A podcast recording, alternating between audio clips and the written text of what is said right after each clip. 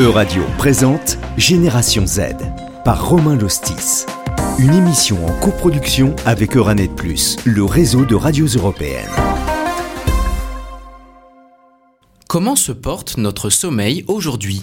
Une problématique sur laquelle il est parfois difficile d'ouvrir les yeux et pourtant son impact est réel, notamment sur la jeunesse européenne. Que ce soit par la place des écrans, des loisirs ou encore du stress ou des différentes pollutions, la qualité de notre sommeil est mise à rude épreuve chaque nuit. Mais à quel point cette menace pèse-t-elle sur les jeunes et sur leur santé aujourd'hui?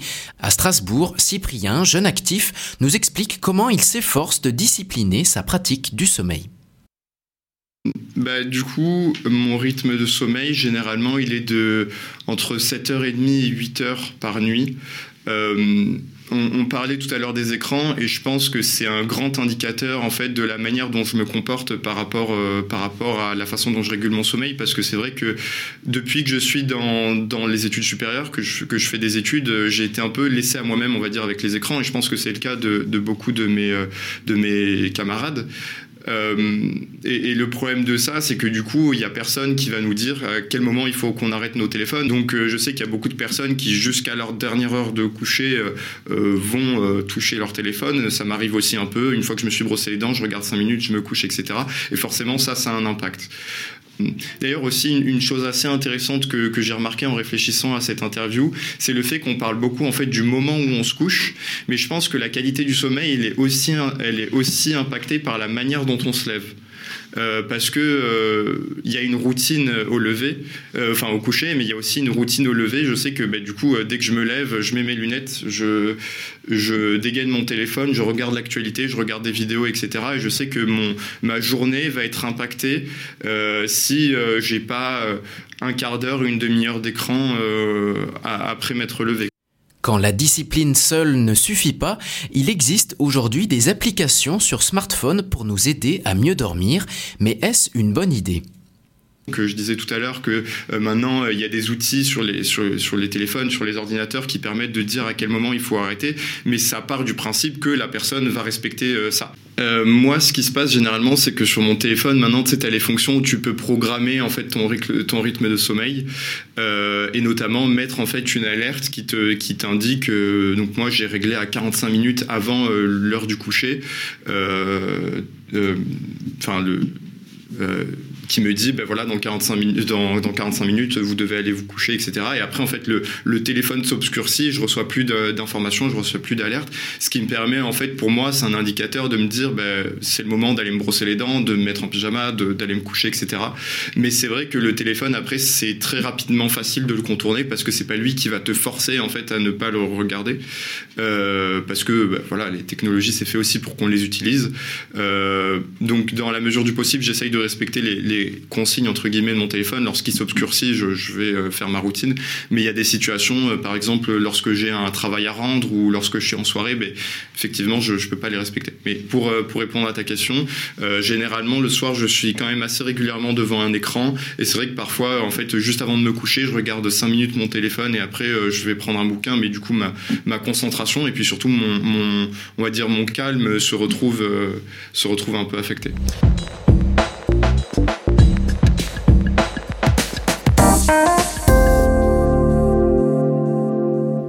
Et selon une étude récente, en moyenne en Europe, durant la dernière décennie, les jeunes ont perdu entre 30 et 40 minutes de sommeil par nuit.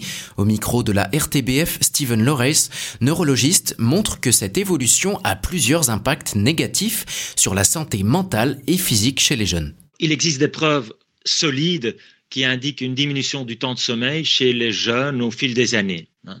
Euh, le National Sleep Foundation, ici en Amérique du Nord, euh, a montré à plusieurs reprises d'ailleurs une diminution euh, du temps de sommeil chez les adolescents entre, par exemple, 2006-2016. La durée de sommeil moyenne des adolescents américains a diminué d'environ 30 à 45 minutes. Et c'est la même chose en Europe.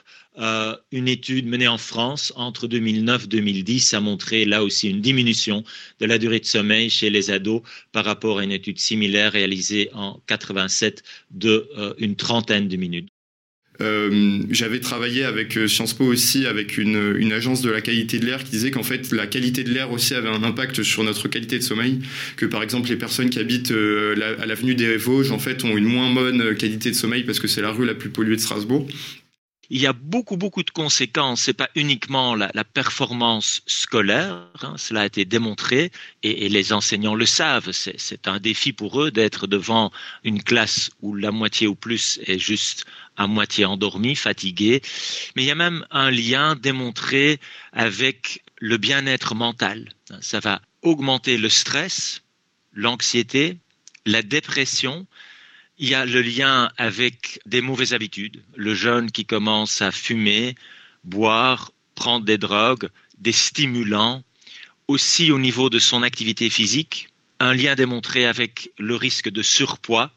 Tout cela est connu et je pense qu'il est vraiment temps que tous les acteurs se mettent autour de la table pour euh, permettre aux ados de mieux dormir mais alors, faudrait-il que le sommeil devienne un débat public plus important? Les autorités publiques en Europe en font-elles assez?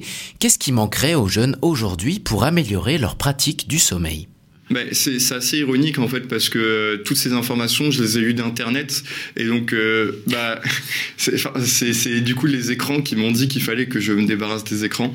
Euh, mais oui oui du coup je, suis informé. Suffisamment je sais pas mais je pense que c'est plus en fait à mon avis, pour mieux réguler nos pratiques du sommeil, euh, les jeunes et notamment par rapport euh, aux, écrans, ce serait bien si on avait un peu des conseils sur euh, comment en fait se, débarrasser, parce que c'est bien de dire voilà, il faut se débarrasser de son téléphone une heure avant de se coucher, mais le problème c'est que si on n'a pas en fait les clés pour comprendre, enfin pour un peu mettre en place des habitudes, des routines de sommeil avant, ça va être compliqué. Maintenant, c'est vrai que a, priori, chacun a ses propres routines de sommeil, va se brosser les dents, se met en pyjama, etc. Ce qui sont des indicateurs en fait pour le pour le cerveau euh, d'aller se coucher.